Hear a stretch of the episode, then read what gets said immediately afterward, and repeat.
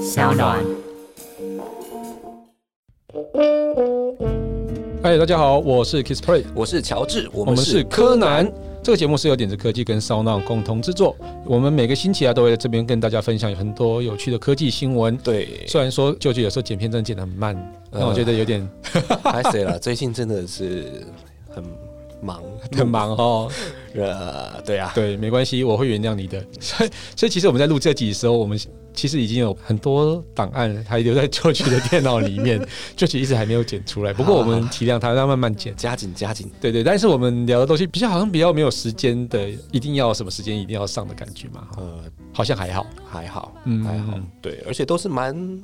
我觉得还算蛮软性的一些新闻，就是比 较不置可否的新闻。因为我不是科技宅，所以。呃，大家会听了觉得好像，哎、我怎么这种东西也不知道，那也不知道，不会啊，我觉得其实你讲的东西也可以反映出一般消费者他们的感想嘛。嗯，对对对对对，就就是是无知的人的感想。不是无知，好不 好？那我们今天讲什么？刚刚说我们会讲科技新闻，但今天讲的是什么？健康新闻是不是？三高哎、三高是什三么？高。他说台湾网血路台不是啦，台湾网路用户有三高，对，然后年轻人缺乏行动力，年长者新闻阅读能力不足。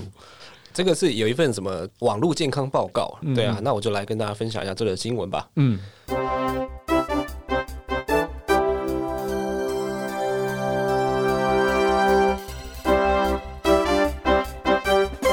Mozilla 美商谋智，这是一个公司吧还是什么呃，Mozilla 它是一个算是啊，你知道 Firefox 吗？啊？我知道啊，这是 Mozilla 的。传档案的那个哦，哦，不是传档案啊，诶是浏览器档啦哦，，浏览器， 我在想的是哪一个就啊？ 是就是 Mozilla 啊，就是火狐啦，火狐狐就是很厉害的一个浏览器啊。然后它其实这个报道其实是我同事他们去参加他们一个参叙的时候，然后去整理出来他们那天讲的一些内容，哦我觉得蛮有趣的，所以我把它放上来。好好好，Mozilla 引用去年九月发布的台湾网络健康调查报告，提出台湾现在的网络环境存有三高问 题。对，这真的是是健康问题啊、哈！是什么是台湾网络环境的三高呢？Mozilla 新兴市场副总裁暨台湾分公司总经理梁永光表示，公司去年针对台湾网络环境出现高隐私风险、高资讯垄断、高讯息误导。所以这个就是三高哦，对，高隐私风险、高资讯垄断、高讯息误导，哎，好像都存在耶。哎，资讯垄断跟讯息误导其实一体两面嘛。对啊，哦，报告提到呢，受访者以资讯垄断的意识高，行动力低，真的 而隐私问题则刚好相反行动力高，意识低。啊，行动力高，意识低。呃，这个资讯垄断的意识高，行动力低呢，这个代表着台湾网络使用者已经意识到各自被业者滥用，对，但是他没有采取任何行动、哎，哎，我觉得这个这个、嗯这个有点吊诡，因对为啊你要怎么采取行动？例如说，我们都知道 Facebook 嗯会收集你的个资，对，但是呢，你要怎么行动？就是不要放上去啊，但是它是又是一个很好的一个社群媒体，对，对，所以你不要放上去也奇怪啊，你不要去分享什么。但是我觉得有一些东西比较特别，就是说你明明知道有一些网站它是专门收集你的个资，然后比如说你要玩游戏，嗯，它你就把所有的资料填进去之后呢，或是你 Facebook 去登录之后呢，同意它收集你的资料之后呢，你才可以进行这个游戏。嗯那大家都知道这个它是第三方在透过 Facebook 在收集你的个资的嘛，对，但是你还是继续玩啊，什么什么智力测验啊，什么心理测验啊，一嗯堆。所以我觉得他讲的是是这些事情，哦而不是单纯是 Facebook。其实嗯脸书这个，我记得之前我有整理过一篇、啊，嗯就是那个什么剑桥分析对的那个事件啊。，对，经过这个事件之后，大家对脸书其实戒心并没有提高、欸，哎、嗯，对不对？没有没有提高啊。对啊，没有提高啊，还是照样会把资料放上去啊。大家认为这件事情应该要由 Facebook 自己要帮大家保护好，对，而不是你自己应该要保护好你自己的个子。可是他就是他犯了这个问题啊。对，所以你能相信他吗？我也不知道。所以这个或许大家还是一样，无论是台湾或是其他的国家，就是大家都知道，嗯， 资料被滥用，但是你没有采取行动。对，对，因为我觉得还有一个情况，就是因为现在呃，使用网络的年龄层一直在下降，嗯嗯，对不对？小朋友可能在小学的时候就已经开始接触网络了，对但是他们对于这个资讯安全并没有一个认识。对，所以什么东西都放上去啊，然后为了玩游戏，什么东西都愿意给啊，嗯嗯嗯，对啊，然后无形之中就暴露在这样的风险之下了。对嗯，对，所以刚刚讲的那个资讯垄断跟那个隐私问题啊，就是刚好就是大家都是没有很注重的问题啊，像隐私问题，大家明明就知道哪些平台根本就是不安全的，嗯，对啊，那个什么点击进去，然后就会说啊，什么你是一个什么个性的人，然后就对分享到脸书上面，对对，类似这种东西。对啊，然后其实每次点进去都会不一样的结果、欸，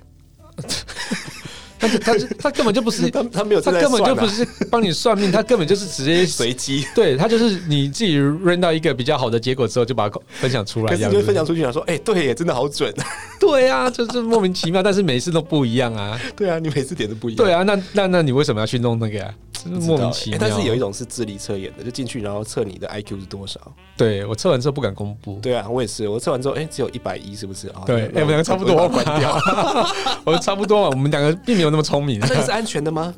我不知道哎、我但是我觉得， 我我跟其他大家的用户都一样啊，但是有些东西实在太有趣了，就很吸引你，让你去把各自分享给对啊他。这我其实我真的觉得这些东西。都是有风险的啦，就是说你如果是要用 Facebook 登录这个服务的话，对，等于是你就是把各自权限交给他，因为你手机你的各自在脸书上面都很丰富了。对对对对对，他甚就至是不说是你脸书行的为你的订阅的东西啊，你的都会知道，搜寻或是你的人是际关系什么的，就是说你在谁谁那边留言都知道，你自己也看得到。对所以其实有一个比较好的方法，就是说，其实，在脸书的设定里面有一个地方叫做，你可以解除你跟那个应用程式的一个关系。哦，这个很重要。对对对，在脸书设定里面其实有，大家可以搜寻，关键是脸书应用程式解除，那你就可以去找到相关的文章，你就可以去解除掉。对，那你就看看到一些，比如说，如果你也常做一些什么心理测验的话，应该可以看到蛮多莫名其妙的脸书跟它挂在一起的一个应用程式。真的，你去检查他会吓到，对对，你检查应该是一整排的，所以像我去做完智力测验那个游戏完之后呢就，把它我就把它删解，掉嗯我就把它解掉这样子。对好，对，当所以然这个是要比较小心的好，这对这教大家一个请小小大的家方一式一。定要去把它解除掉。对对对然后刚刚有提到就是高资讯垄断跟高讯息误导啊，其实嗯这个就反映到一个现象，叫做假新闻，啊，对对不对？从去年开始，假新闻仿佛成为网络热门 用语。其实不止去年了吧，很久而了，且最近不是还有什么报道核实的，好像就自己成立了一个嗯网站还是什么的，嗯对不对？网络上面这种假讯息太多，而且还有一些变成是懒人包，那更糟糕。嗯，因为懒人包就是好像它是在帮助大家更容易理解一个事件，但其对实它是在里面暗藏了一个它的目的对存在。引导你去认同他的立场。，对，它可能是列了十点，但是有九点都是非常非常的正确，但是嗯第十点歪，嗯嗯嗯，对，然后来引导说，哦，因为我整篇文章都好像是对的嘛，对啊那，这个应该也是对的。对啊，尤其是那种很有正义感的人，真的对于懒人包还是要多小心。真的，真嗯的，因为有时候他就是借刀杀人嘛，对就是借由你的正义感，对然后让你去分享这篇文章，然后号召更多有正义感的人去反对这件事情对，但你却反对到一个错误的事其实实。正义感绝对是对的，正义感是很珍贵的，但是不要被人利用了。嗯对对对尤其要是这种错误的资讯。对对对，好，嗯继续。根据 Mozilla 的报告呢，仍然有百分之四十三点四的受访者只因为有专业人士背书就轻易采信网络消息。嗯，其中二十九岁族群对资讯垄断缺乏行动力，然后表示他们只看某一个新闻来源。对，换句话说，某某一些新闻来源，他绝对不看就对了。好，那么问题意识呢，远低于五十岁以上的长者。嗯，另外，年轻族群的隐私风险问题同样缺乏执行力，代表年轻人对各自保护方面呢，仍然有待加强。对，我觉得这个讲的蛮好的、就是说年长的族群通常比较难辨识网络资讯的真伪，嗯，然后就是也蛮蛮常于疏于查证啊，就是去滥用这些错误资嗯讯。我觉得这个东西其实就是你判断力的问题。嗯，我我觉得台湾，哦，不止台湾人啊，就是说很多人在阅读新闻的时候有太快的反应，哦，就说我看到这个新闻之后，我觉得很生气，或对是觉得很开心，我就把这个东西马上分享出去哦，并且去阐述我的一个论点。但是这个其实也是 Facebook 造成的，因为就是它太容易分享给大家知道你的意见，嗯是，所以你看到之后，你就会急着想要把它分享出去，但是你却少了一个，哎、他讲的是真的还是假的，对不对？嗯你当你还没有判断这个东西是真的还是假的，或是只是单面说辞的时候，你就把它分享出去，这件事情就会很容易造成舆论的伤害。嗯嗯嗯，对，所以我就一直对这种事情觉得，哎、我后来会养成一个习惯，我看完新闻之后呢，我先停一下，我不会马上就会想要分享我的意见。我大概停个两三天、一个礼拜之后，看到后来到底发生什么事情，然后等两边的说辞都出来之后，我才会去整理说，哦，这件事到底是怎么回事。哦，我觉得你这种人很少哎、呃，应该说我也是受过教训啊的。嗯，对，因为我一开始也是跟大家一样，就是看到的东西就急于分享，就分享分享出来之后啊，天啊，我我怎么在打自己的脸？我觉得你肾上腺素也是很发达的，不是吗？我是其实脸皮很薄的人，哦所以我很怕打自己的脸，哦，所以我因为怕打自己的脸，所以我就会踩刹车，就是看到的时候我就会先停下来，嗯我等真相比较浮现出来之后，是正方也出来讲话，反方也出来讲话，就是两边说辞或是三方说辞嗯都有的时候，我才会去整理出一个头绪然后。最后发现是个罗生门，对，发现一个罗生门的时候，哦我就放着吧，然后我就会等在旁边看，说，哎、一开始谁有分享，然后那些人来被打脸可这是样。这时候你就会发现整个社会舆论已经有一些阵营出现了。对，对，如果这个事件是很大的时候，这个不同阵营之间又会有一些冲突，嗯，我们我们就变得好像有点，别人会觉得你好像漠不关心。对，所以这个时候我就觉得是一个很吊诡，是你不要去强迫别人表态一些事情，他不是不表态，而是这件事情根本就还没有到表态的时候，因为你所有的事实都不知道，嗯，嗯因为你没有了解所有事情的全面的时候，你要去急于表态，你只会很容易就陷落入了被操作的陷阱。哦对，哎、我倒是我常常在图书馆看到有那个五十岁以上的，其实应该是七八十岁，嗯， 很喜欢表态，他们就喜欢看报纸的时候，在报纸上面就写一些他的意见。你对有没。有看过这种人？，对对，有有但他有，只差不能分享出去，他只能跟对图书馆的人分享。对我觉得蛮多像像这样子的东西。好了，那这篇报道呢说，二零二零台湾总统选举刚落幕，呃，就前几个月嘛，嗯台湾成为少数被于世界民粹型候选人当选的命运。他说川普嘛，川普算是民粹拱上来的感觉他吗，的意思就是说台湾选出来的不是民粹啦，好吧？这个我觉得我不太同意这句话了，但他写了就行了。对，好，我们继续好念呃下大大家想一去。想啦，因对为对我没有对什么意思啊。对，然而呢，呃，Mozilla 报告显示，台湾网络使用者的媒体试读能力、隐私意识仍有进步空间。嗯，监控经济会崛起，不难理解。现在有越来越多网站想搜集网站用户的数据，加上人工智慧的应用，业者更能够深入了解网际网络的身份。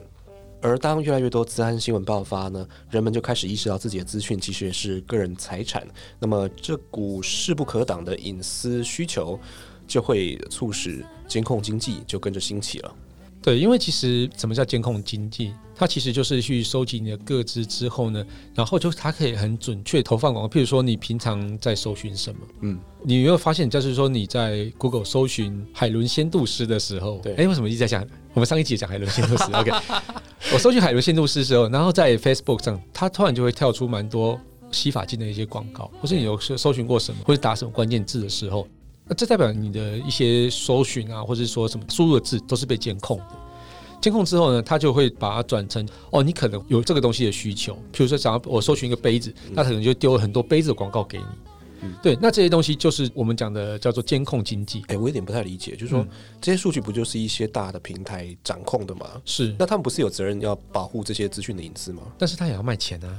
呃，但是他嗯不会知道你是谁，对，但是他就是在你的装置上像丢了 Google 这就个有东 IP 西，嘛，对，就是 IP 啊，或者是说其他的一些 Mac ID，嗯，然后或是你的 Facebook ID，对，对，但是他不会去把你的个资跟它连在一起，他只是单纯丢一个资讯给你。 Facebook 不能吗？他的 ID 应该可以跟他的个人资讯是是是，是但对，一起但的是嘛对，但是他是不会把这个资讯给广告商啊。啊，对对，他就是留在他自己身上，哦但是他可以替广告商去很精准的说，哦，因为我这个使用者他可能搜寻了什么字，对对对对，那我就帮这个广告商把广告塞给他。对对对，那广告商要做的事情就是我花钱给你嘛，嗯然后你负责帮我去找精准的一个人。不过这件事情本身也没有不对啦，我觉得他并没有跟你真的人是绑在一起的，嗯所以这个东西就是其实是有一个比较好的界限。嗯嗯嗯嗯，对对对对，他也是为了提升使用者经验啊，嗯嗯嗯让你做一些克制化的设定啊嘛，对对，所以这个东西叫做监控经济嘛，所以这个大概是这样子的东西。嗯嘿嗯嗯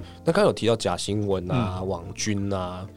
就是好像说美国总统这个 Trump 啊，就是说他一直在使用假新闻来攻击那些反对他的媒 体，是不是？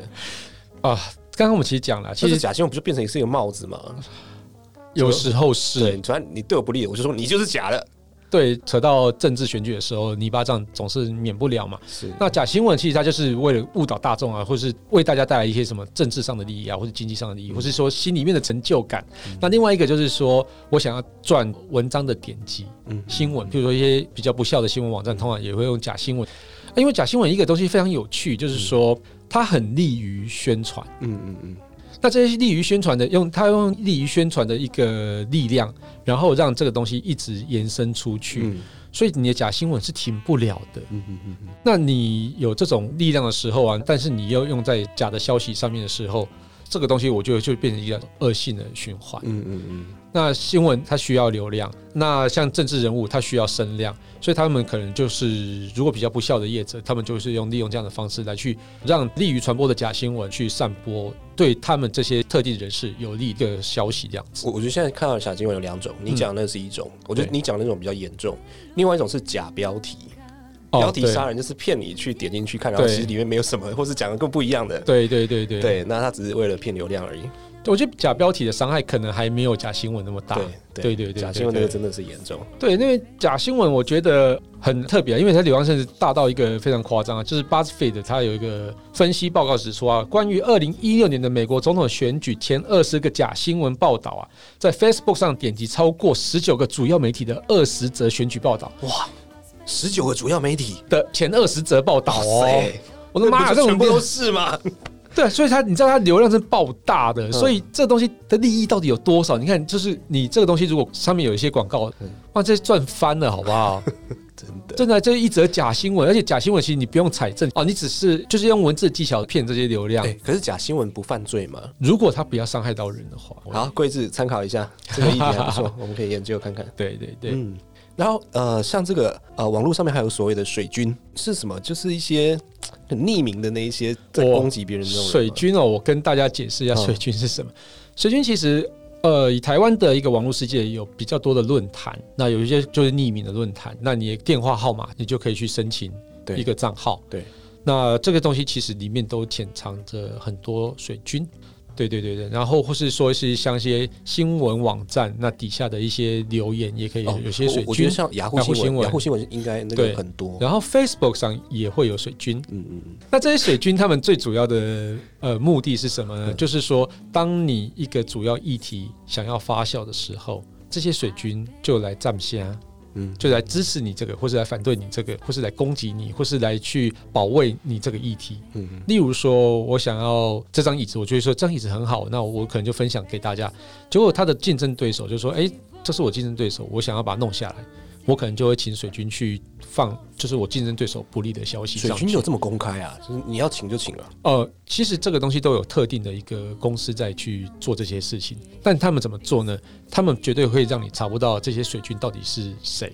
因为他们都是用假的那 IP、他们背后假的电话。身份是什么呢？其实他们就是一称他叫水军公所以司这好了。些人是员工吗？还是就是临时派遣工读生什么的？通常他们操作是这样子哈，他们一个员工可能就是掌控了大10概个账号五到十个账号，嗯哼那这十五到十个账号可能都养很久了，嗯就是说让他平常也有在做一些分享。看起来像真人。看起来像真人的一个行为，在这论坛里面的嗯所有的发言，什么东西都是一个比较正常嗯的使用者会做的行为。那哦定期登录，譬如说我今天可能就操作第一个跟第三个账号，嗯那第一个、第三个账号，我今天就会去哪个边留言，它比较偏向什么母婴类的，然后什么类的，我就去那边留言，或是比较政治类，我就去留言。嗯但是呢，每一个账号上面的个性啊，他们都要非常的仔细，比较我说哦要我有我人设，对，要有人设哦。所以你就是在每个人设上面都要写得很清楚，每个人的个性写出来。这我说比较专业的水军，哇塞，可以写小说。对，就是每个就像小说一样的人设，全部都都会设定在每个角色上面。所以掌握越多账号的水军公司，它就力量就越强大。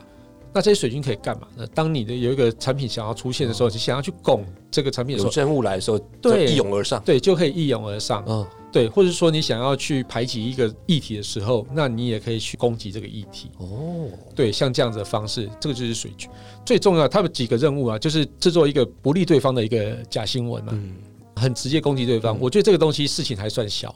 有一个更厉害的东西叫做制作不利自己的假新闻。哦，那那为什么要这样？对，但是他是去做这个假新闻的时候，他是故意粗制滥造，嗯然后让支持自己的立场的人啊，群起攻击对手，哦就是用一个很小的，就是很容易被抓包的一哦懂个懂很笨的方式攻击他嘛嗯，但是一下就被抓包了嘛嗯，攻击之后，然后就会引起你自己支持自己立场端的群人情觉激得，愤，对，群情愤哦，你这个就是对方故意做这个假新闻来攻击 我然后其实啊都，自己人对，哦，好厉害哦！就是反反，这个其实手法很常见呐、我觉得这个东西其实就大家可能要了解一下。哇，